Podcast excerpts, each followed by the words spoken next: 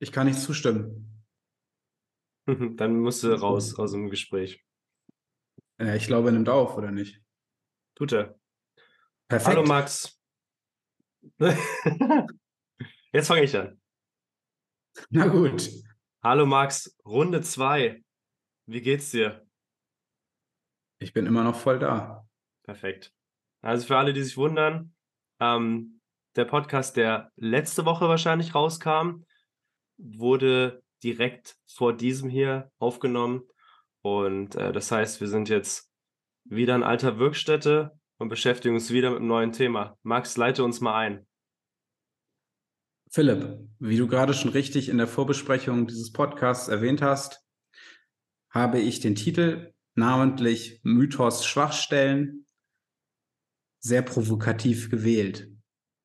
Deswegen als kleiner Disclaimer vorweg, ist natürlich kein richtiger Mythos. Es ist jetzt quasi mehr eine Einordnung äh, von Schwachstellentraining und eine kleine Hilfestellung für alle, die dies, das Thema Schwachstellentraining so ein ganz bisschen überbewerten aus meiner Sicht. Das heißt, was ist eine Schwachstelle oder beziehungsweise wann spielen Schwachstellen eine Rolle? Da gibt es folgende These. Eine Kette ist immer nur so stark wie ihr schwächstes Glied. Ähm, Im äh, Post zu diesem Podcast habe ich das Beispiel der hinteren Kette gewählt. Ein Beispiel der Kniebeuge würde sich aber auch fürs Kreuzheben eignen. Die hintere Kette besteht von den Muskeln, die da eine große Relevanz spielen, aus unterem Rücken, primär Erector spinae, dann aus dem Gesäß Gluteus und dem Beinbizep Hamstring. Nun ist es so, dass wenn der untere Rücken in der Lage ist, 80 Kilo zu stabilisieren, dann spielt es keine Rolle, ob der Beinbizeps und das Gesäß plus Quadrizeps natürlich, der jetzt nicht zur hinteren Kette zählt, aber bei der Kniebeuge mitarbeitet, zu deutlich mehr imstande wäre. Klassisches Beispiel, jemand, der nur Beinpresse macht, kriegt zwar vielleicht einen starken Quadrizeps und vielleicht auch ein ausgeprägtes Gesäß, aber den unteren Rücken trainiert man damit halt gar nicht mit, was dazu führt, dass die Kniebeugenleistung nicht hochgeht, weil da sozusagen der untere Rücken die Schwachstelle ist. Das lässt sich ja letztendlich auf jede andere Übung genauso übertragen. Beispiel Bankdrücken, primär arbeiten tut hier Schultermuskulatur, Brust und äh, Ellenbogenstrecker, Trizeps. Und natürlich ein Haufen Stabilisatoren in der Schulter und auch im oberen Rücken. Aber wenn jetzt hier der Trizeps deutlich unterentwickelt ist, kann es sein, dass es irgendwann halt zu einem Plateau führt. Wir müssen jetzt kein weiteres Beispiel nennen. Der entscheidende Faktor an dieser Stelle ist irgendwann. Jetzt kommt nämlich meine Antithese. Wenn nichts stark ist, dann ist auch nichts schwach.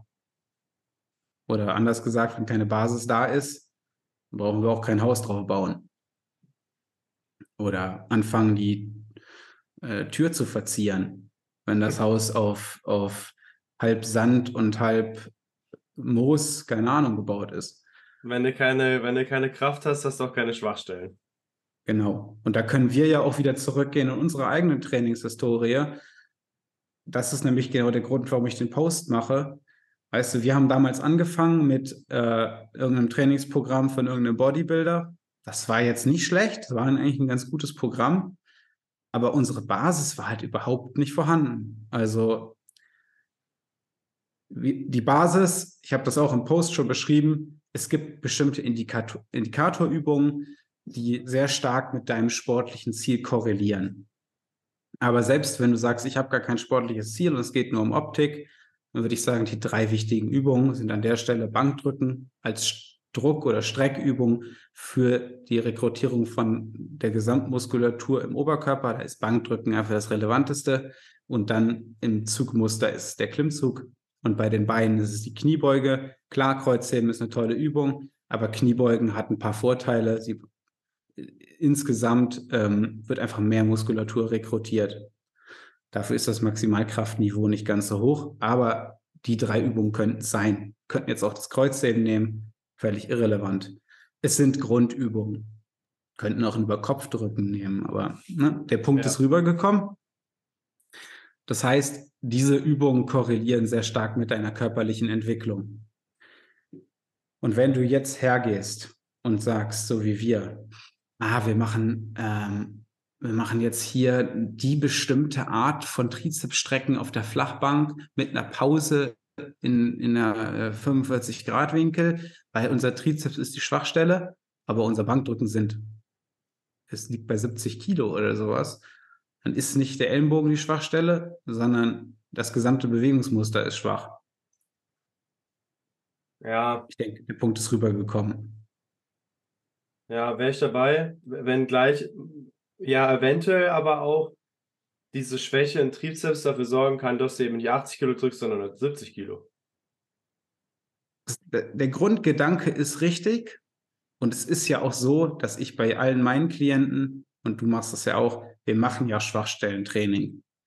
Wir haben ja aber auch den, der Unterschied ist natürlich, dass wir als Coaches mit einer Physio-Vergangenheit und jetzt auch ein paar Jahren Erfahrung mit Coaching wir können das ja ein bisschen besser differenzieren als jetzt jemand, der einfach stumpf irgendeinen Trainingsplan verfolgt. Ich würde aber trotzdem dafür plädieren, dass es in den meisten Fällen einfachere Erklärungen für dein Problem gibt in Form von Trainingsgestaltung und Programm als die vermeintliche Nach äh, Schwachstelle, die jetzt quasi den ganzen Progress hemmt. Also selbst wenn ich als Beispiel, ich würde jetzt gerne kurz das Beispiel wechseln zu äh, dem Training des unteren Rückens für Kreuzheben und Kniebeugen, weil ich mache bei 90 Prozent meiner Klienten Back Extension oder eine generell eine lumbale Stabilisierung mit allen meinen Klienten von Tag 1 an. Ist das zwingend notwendig? Ich sage nein, weil das Wichtige an dem Plan ist dann trotzdem immer noch die Kniebeuge und die Steigerung der Kniebeuge über verschiedene Veränderungen von Ansatzwiederholungsschemen und ähm, Verbesserung von Technik. Wir machen trotzdem das Schwachstellentraining nebenbei und es überträgt sich auch positiv auf die Kniebeuge, aber es ist nicht elementar an dieser Stelle. Also Schwachstellentraining wird elementar, wenn man gewisse Kraftwerte hat. Beispiel Noel Nagel, der ist Podcast-Cover, macht der Bizeps-Curls an der Schrägbank. Noel zieht aber auch im Klimmzug 45 Kilo. Der beugt 180 Kilo. Also der, der ist nicht schwach, sondern der ist stark und hat ein paar Schwachstellen im Verhältnis zu seiner Gesamtkraft. Also wenn wir wieder zurück bei der, bei der Startthese. Du brauchst eine gewisse Kraft, um überhaupt Schwachstellen zu haben. Weil sonst hast du keine Schwachstellen, sondern bist schwach. Ja. Nichtsdestotrotz macht Schwachstellentraining Sinn. Es ist aber nicht, es ist nicht elementar, um stark zu werden, insbesondere als Trainingsanfänger. Und das sind halt leider die meisten, auch wenn sie lange trainieren. Also man spricht ja auch in, in, im Strength and Conditioning Bereich von Training Age oder Trainingsalter. Und das ist direkt die Überleitung zu meinem nächsten Punkt. Trainingsalter wird definiert durch das Maß an Maximalkraft und das Maß an struktureller Balance. Und das sind die beiden Dinge, die die Basis bilden für die, deine, deine körperliche Entwicklung. Und darauf kannst du Schwachstellentraining machen. Was mir wichtig ist, strukturelle Balance und Schwachstellen werden oft so ein bisschen in einen, in einen Mixer geworfen, so als wäre es das Gleiche. Es ist sehr nah beieinander, aber es ist nicht komplett das Gleiche. Also strukturelle Balance, um das nochmal zu erklären, ist, ist mein linkes Knie so stabil wie mein rechtes Knie? Kann meine rechte Schulter, sind die Rotatoren gleichermaßen entwickelt wie auf der linken Seite? Das sind strukturelle Defizite, die sich so über den Alltag bilden. Wenn ich von Schwachstellen rede, rede ich davon zu sagen, okay, bei Noel zieht 45 Kilo Klimmzug, hat aber dafür eine Ellenbogenbeugerkraft, die äh, glaube ich, 20 Kilo Kurzhanteln, die er da gekölt hat. Es ist nicht wenig, aber es ist im Verhältnis zu seinem Klimmzug ausbaubar und sollte ausgebaut werden. Ja, genau. Und vielleicht darf ich deinen Punkt von vorher ein bisschen noch vervollständigen ähm, mit, mit Schwachstelle, äh, was ich als Beispiel angesprochen hatte. Du willst wahrscheinlich auch darauf hinaus, dass jetzt niemand anfangen soll, äh, wenn er anfängt zu trainieren, dann nur irgendwie eine Schwachstelle zu suchen und dann statt in, zum Beispiel in Vorbereitung auf Volleyball nur irgendwie äh, die Abduktoren zu trainieren, weil man sagt, ja, das ist immer die große Schwachstelle, ähm, dass sie lieber einfach Kniebeuge machen sollen, um erstmal einfach stärker zu werden, um zum Beispiel höher springen zu können. Und dann wird sich irgendwann rausentwickeln, dass die Abduktoren da vielleicht eine wichtige Rolle spielen, äh, das Bein in der unteren Position stabil zu halten und dass man da dann irgendwie dran arbeiten könnte, noch zusätzlich, aber man darf eben nicht den Fokus verlieren auf diesen Grundübungen, um einfach erstmal stärker zu werden. Ich glaube, das ist der Punkt, äh, den du machen wolltest, oder? Ganz richtig. Also ja, das war ein. Extrembeispiel, finde ich. Also äh, Extrembeispiel jetzt mit den Abduktoren, dass man wirklich sagt, ich trainiere nur meine Abduktoren. Ja, Wobei das ja auch so ein bisschen in der Physiotherapie, ich mich da an so Fortbildung zurückerinnere, wenn es um das The äh, Thema Beinachsenstabilität, jetzt beispielsweise beim Landen oder Springen, könnte man ja so übertragen. Da wird einem ja schon gezeigt, wie man, also es ist ja keine schlechte Übung, aber wie man irgendwie Clamshells machen soll oder sowas. Also Seitlage, Gummiband um die Knie und dann Beine spreizen. Klar spürt man da sein Gesäß, aber da ist quasi wie, ne, das ist ja der Punkt, den wir machen wollten. Klar, es ist, das Gesäß ist schwach, aber das Bein ist grundsätzlich schwach. Also ja, es ist halt genau. halt im Verhältnis zu seiner Gesamtmuskulatur ist es äh, proportional schwach. Also alles ist da schwach. Und ich, ich, glaube, ich glaube, das Beispiel ist gar nicht so weit weg von dem, ähm, was was viele Leute als normales Training annehmen. Von daher, also ich habe es natürlich bewusst ein bisschen überspitzt gewählt, aber mir ist jetzt durch das Beispiel nochmal ganz klar geworden, was du damit meinst. Und jetzt können wir fortfahren. So gesehen hast du damit ein wunderschönes Beispiel gebracht. Es ist ein Extrem und es ist irgendwie wahrscheinlich trotzdem an der Tagesordnung. Ähm, ja. Ich habe natürlich jetzt mehr an Leute gedacht, die zwar nicht monsterstark sind, aber was ich so bei uns im Wish Fitness, äh, Powerlifter, Crossfitter, die sind natürlich alle schon grundsätzlich Verhältnis zur Restpopulation schon relativ stark. Wish bildet ja auch wahrscheinlich eher nicht die Norm ab an, an Menschen. Wenn ich bei mir ins McFit gehe, dann sehe ich wahrscheinlich eher so die, die Normalos. Im Wish äh, laufen ja eh nur Kanten rum. Absolut.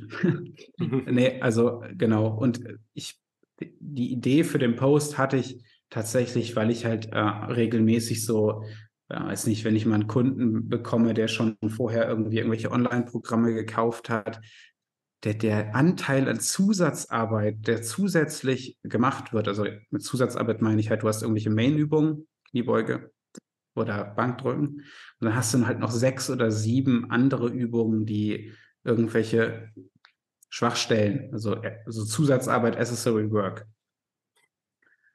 Was mir wichtig daran ist, ist, diese Sachen können im Plan stehen, aber der Fokus muss darauf liegen, in den Grundübungen stark zu werden.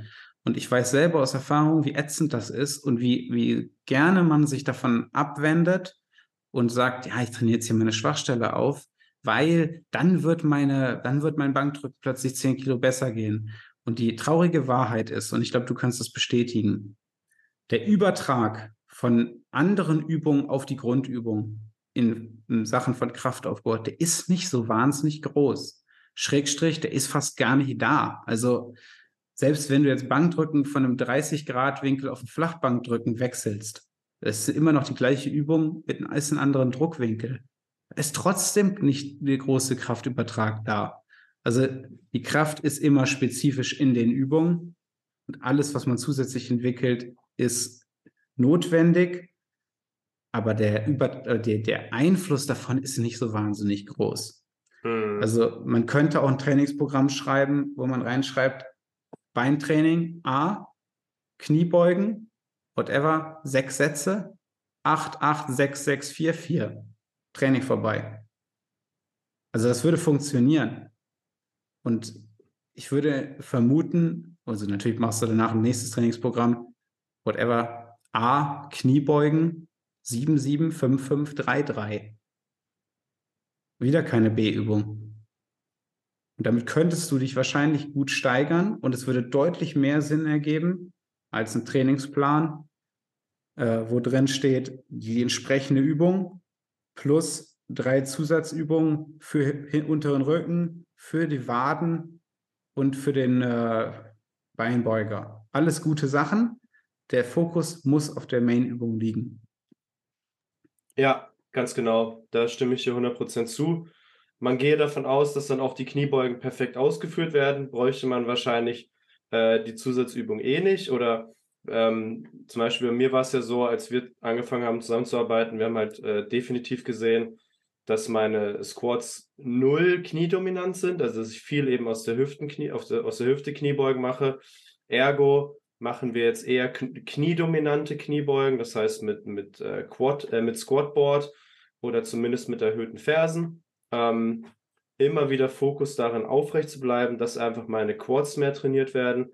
Und schon haben wir eben die normale Übung umgewandelt äh, zu einer äh, Übung, die trotzdem mein Kniebeugen-Pattern besser macht, damit ich dann eben irgendwann eventuell auch höher springen kann. Aber trotzdem wir den, wir den Fokus äh, eben auf, die, auf den Quadrizeps gelegt haben. Ähm, anders als zu sagen, mach deine Kniebeugen ganz normal und danach gehst du aber noch drei Sätze auf den Kniestrecker. Und die Variante, wo man dann eben die, die, die Kniebeuge umstellt, ist wahrscheinlich einfach viel, viel besser, weil sie dafür sorgt, dass ich in meinem Pattern bleibe, aber den Fokus ein bisschen anders lege.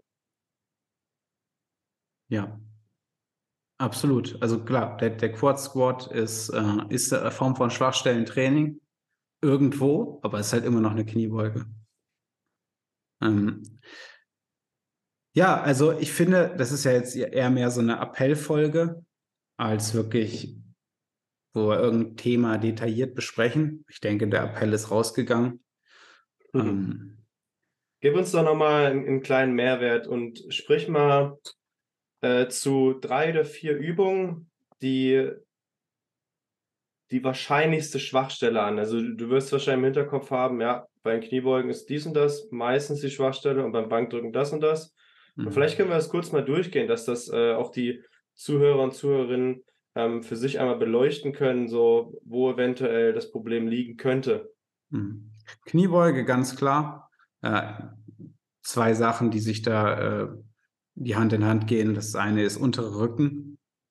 Äh, das andere ist äh, Kniestabilisatoren oder generell Kniestrecker im Allgemeinen. Also die meisten shiften beim Kniebeugen irgendwann das Gesäß, wenn es schwer wird, ziemlich stark nach hinten.